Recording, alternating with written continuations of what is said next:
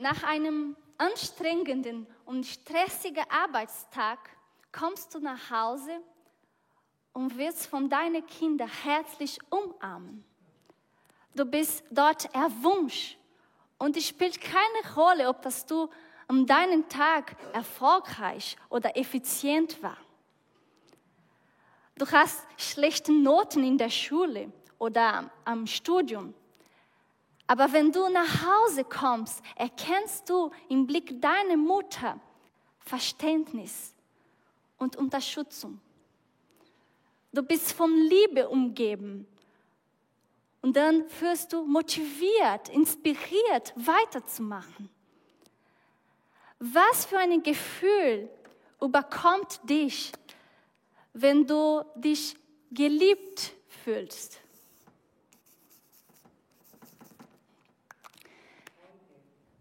Freude? Ja. Wenn du merkst, dass jemand will, dass du da bist. Wenn du merkst, sich jemand, es gibt jemand, die um sich, um, mit, um dich sorgt und nur das Beste für dich will. Welches Gefühl stellt sich bei dir ein, wenn du denkst, ja, ich bin beschützt, ich bin willkommen hier, ich bin ermutigt, jemand korrigiert mir, aber voller Liebe und nicht herabsetzen. Was fühlst du? Vielleicht sagst du, ja, Geborgenheit, Zufriedenheit, Erfüllung. Und das ist Freude.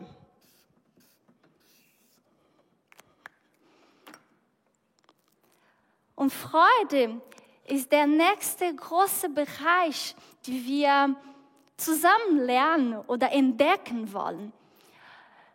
Letzten Sonntag hat Lukas über Pause gesagt und heute ist Freude dabei.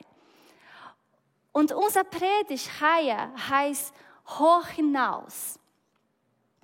Und wir wollen zusammen einen Gebetsrhythmus entdecken oder lernen.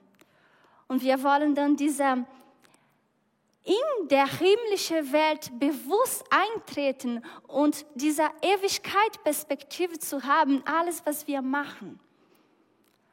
Und dann machen wir uns auf den Weg hoch hinaus. Die ersten Worte, die Jesus uns gelernt hat, Vater unser, unser Vater im Himmel, offenbart uns unsere Identität durch Jesus Christus.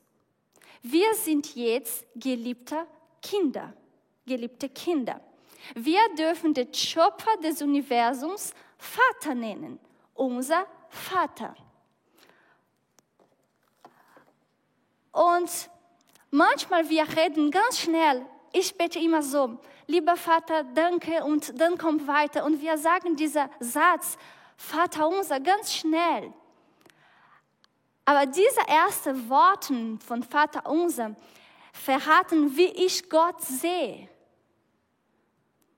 Und wie ich Gott sehe, hat Auswirkungen auf alles, was ich mache, auf alles, was wie ich handle.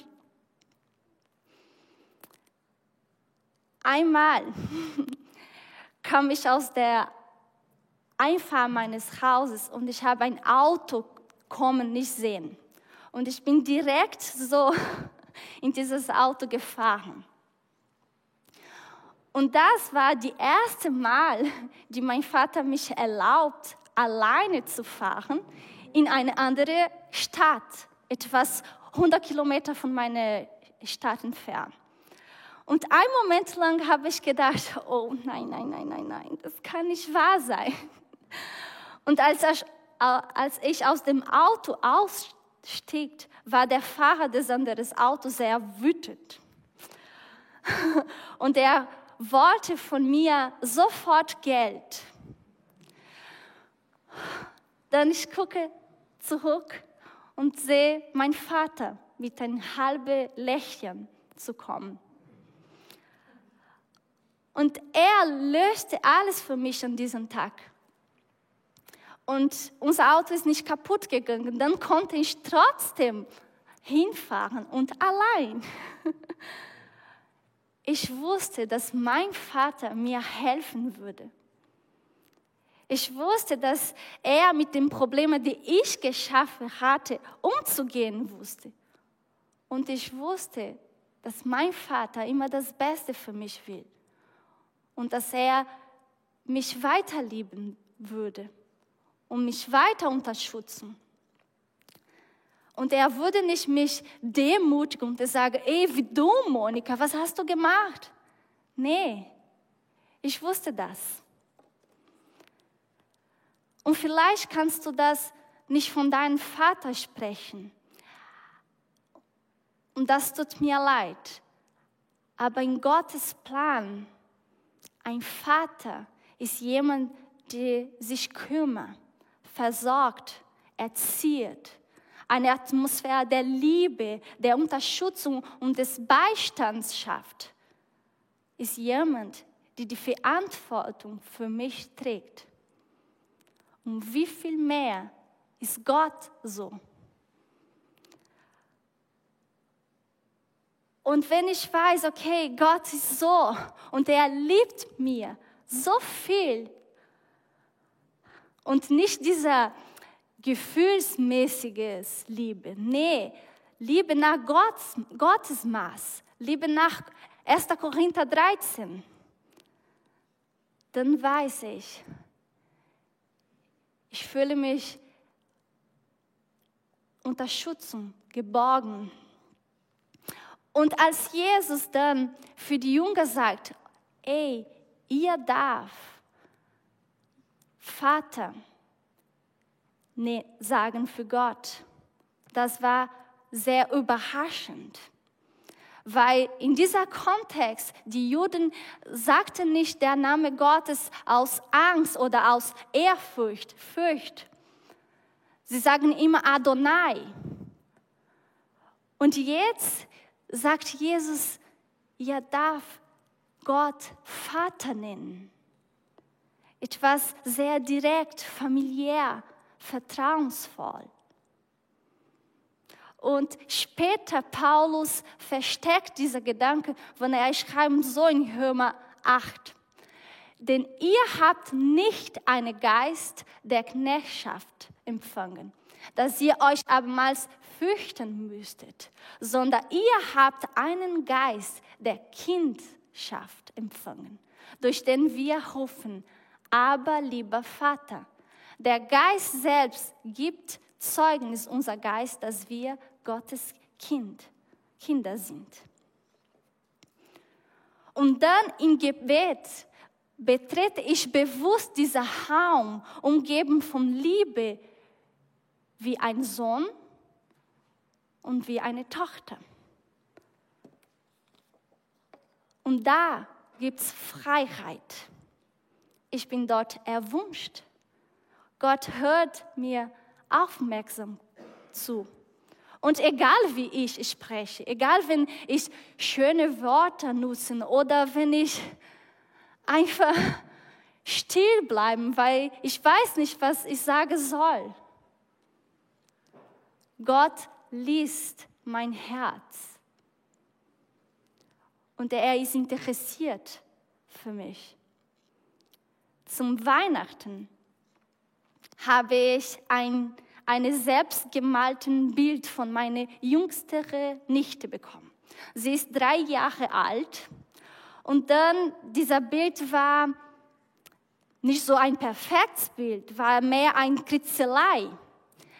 Und sie hat unsere Familie gemalt.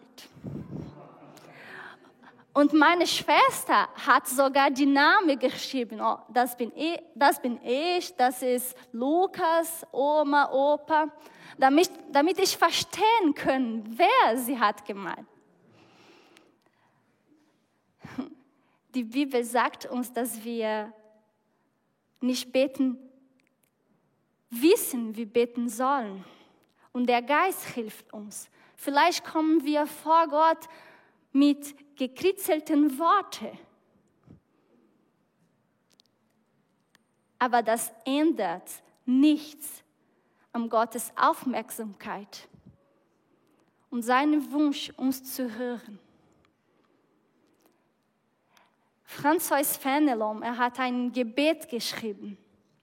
Und er sagt so, Herr, hilf mir, mich nicht um Worte zu sorgen, sondern dich mit der Sprache des Herzens anzureden. Ich bringe einfach mich selbst. Ich öffne dir mein Herz. Lehre mich beten. Amen. Und ich finde, unser Gott ist so fasziniert. Er ist ein liebender Vater, der auf uns wartet und sagt, komm hier, Kinder. Du musst nicht perfekt sein. Du kannst mit mir reden. Und ich bin froh, dass du da bist.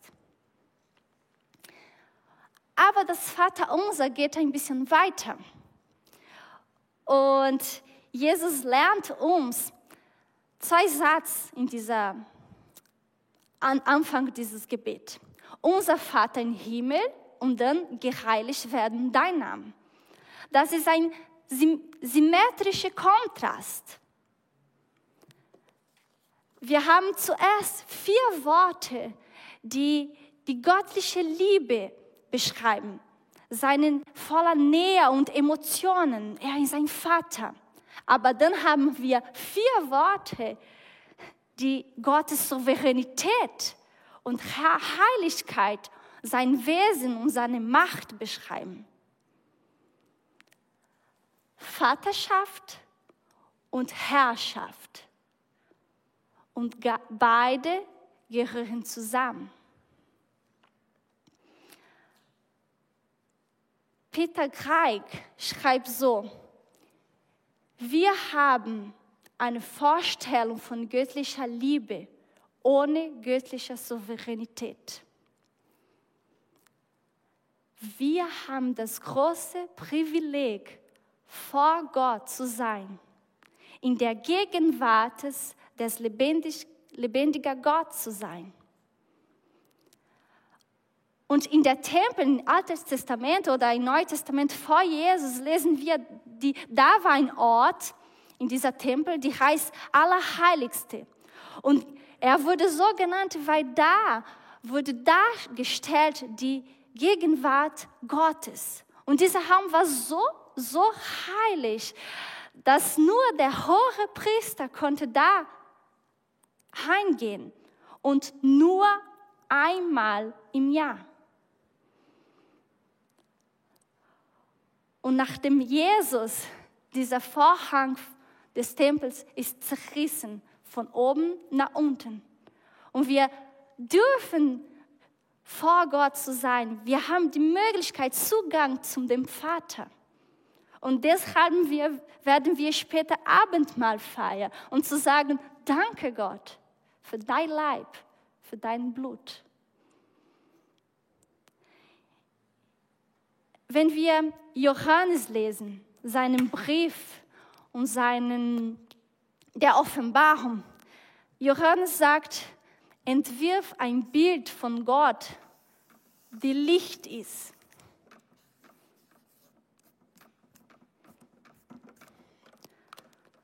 Und das repräsentiert die Heiligkeit Gottes. Gott ist so heilig, dieser Licht, und dieser Licht kommt über uns und zeigt uns, wie schlecht wir sind. Gott ist Liebe und ich zeige ein Wort auf Portugiesisch für euch. E, das heißt und Gott ist heilig.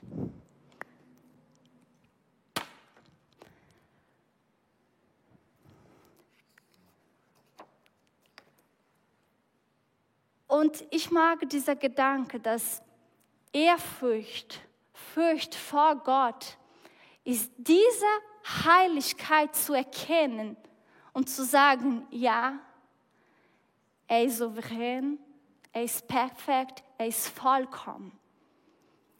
Wenn wir zum Beispiel die Geschichte von Petrus lesen, wo Petrus erstmal Jesus sieht und dann Petrus sagt, Jesus, wir haben versucht zu angeln die ganze Nacht und wir haben keinen Fisch bekommen. Aber weil du sagst, dann werden wir, okay, wieder versuchen. Und dann ist dieser Wunder passiert und sie bekommen eine Menge Fische.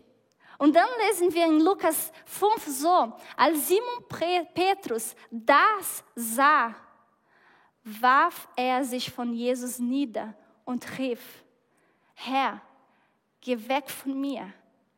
Ich bin ein sündiger Mensch. Und ich habe gedacht, wenn, wenn Petrus da sieht, ein Wunder, wo der voller Freude sagt, ja Gott, das ist mein Gott.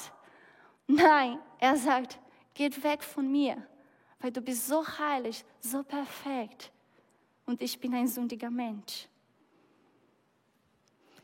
Geheiligt werde dein Name. Gott soll den Platz bekommen, der ihm gebührt. Er ist ein lieber Vater und er ist souverän, heilig und Licht. Das bedeutet, dass ich oft nicht alles verstehen kann und dass ich meine Verständnis dem Wille Gottes unterordnen muss. Ich knie vor ihm nieder und sage, ich bin nichts, aber du herrschst, du gibst die Kommandos. Und ich muss nicht alles logisch verstehen. Peter Kreik schreibt auch in diesem Buch, ich lerne ein bisschen besser damit klarzukommen, dass ich nicht klarkomme. Ich stelle mich unter diejenige, der regiert. Denn ich weiß, dass ich geliebt bin. Und trotzdem alle Heiligkeit Gottes, er findet einen Weg, um mich zu erreichen. Und das erzeugt in mein Herz große Freude, weil ich gehöre zu dieser Gott. Und vielleicht sagst du, ich sehne mich nach dieser Liebe. Alles, was ich mache, ist nicht genug. Ich bin noch nicht unterwegs mit dieser Gott. Meine Freude ist nur eine kurze Zeit. Dann sage dir, sag das für Gott. Egal, wenn du schön redet oder nicht, sagst, dass du mit ihm unterwegs willst. Wir gehören zu dieser Gott, und das erzeugt in unser Herz große Freude. Paulus schreibt in Thessaloniker, Thessalonicher, ein Bibelvers so. Freut euch zu jeder Zeit. Und dieser freut euch ist ganz besonders auf Griechisch. Dieser Wort, drin, in dieser Wort steckt sich Gnade drin auch. Und dann die Übersetzung ist mehr so, sich am Gottes Gnade erfreuen, begeistert, ausleben. Echte Freude durch ein Gnadegeschenk steht. Ich erfahre Gottes Gnade und das erzeugt Freude in mir. Echte Freude.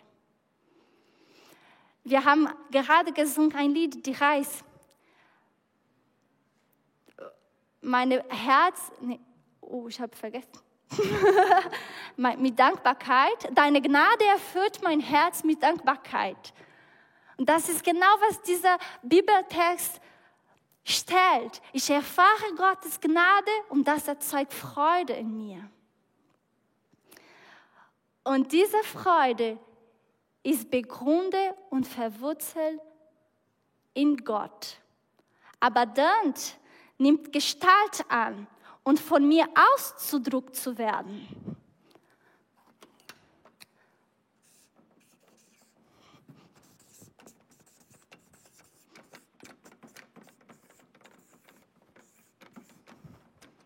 Und dieser Ausdruck ist Anbetung.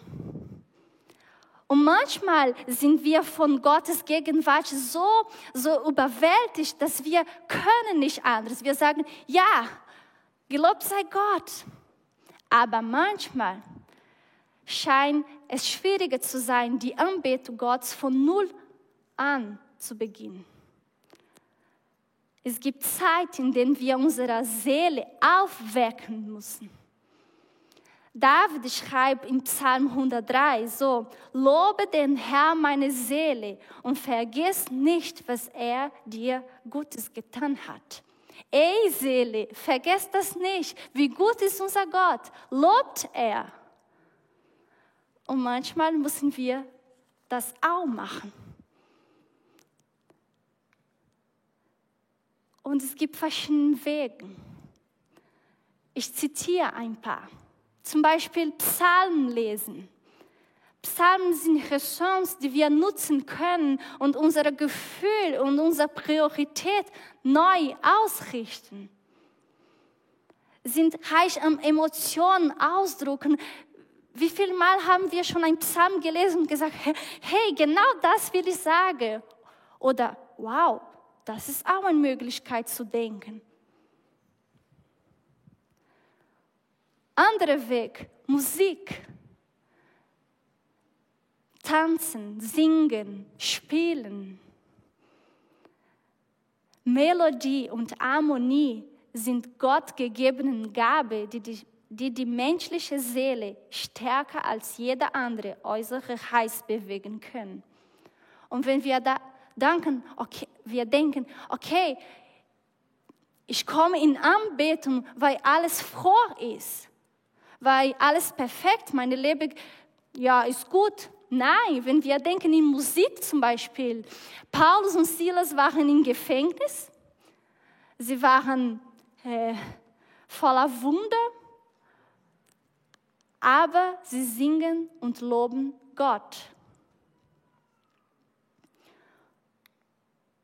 Jeder Gottesdienst, jeder Hauskreis, Kleingruppe, jede Gemeinschaft ist eine Gelegenheit, aufzutanken und zu sagen, ja, wir anbeten zusammen. Und das ermutigt mich. Und vielleicht sagst du, meine Seele erwacht mit Traditionen, mit Ritualen, mit Liturgie. Das Alte ist für mich wertvoll.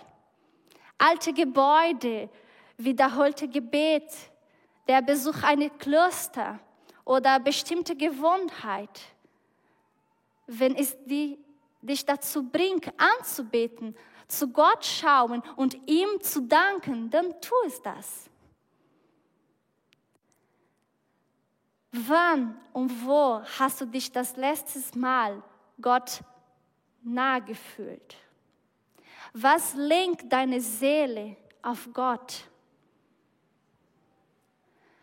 Versucht die Menschen, die Orte, die Musik, die Aktivität, die die Sprache deines Herzens sprechen, zu identifizieren und zu verfolgen. Wenn du sagst, ja, wenn ich einen Psalm lese und dann das bringt mir näher von Gott, oder wenn ich singe, wenn ich gemeinsam mit den anderen bin, dann spüre Gottes Gegenwart, Gegenwart bewusst Unsere Seele braucht das.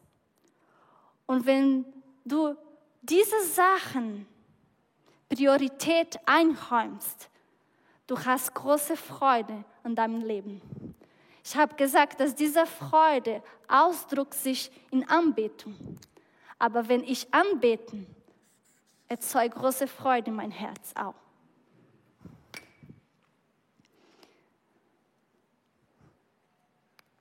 Anbetung in deine ganz eigene Besonderheit. Anbetung ist einer der verschiedenen Wege des Gebets. Gott ist ein liebevoller Vater, der uns mit einem Lächeln und nicht mit einem Sturmrütteln empfängt, der unser Herz sieht und unser hingekritzelten Gebet übersetzt. Und er ist auch souverän, wunderbar, geheimnisvoll und heilig. Was bedeutet, dass wir ihm vertrauen können, auch wenn wir ihn nicht verstehen. Und dieses Wissen, die in mein Herz verwurzelt ist, überströmt die Freude und drückt sich an die Anbetung aus.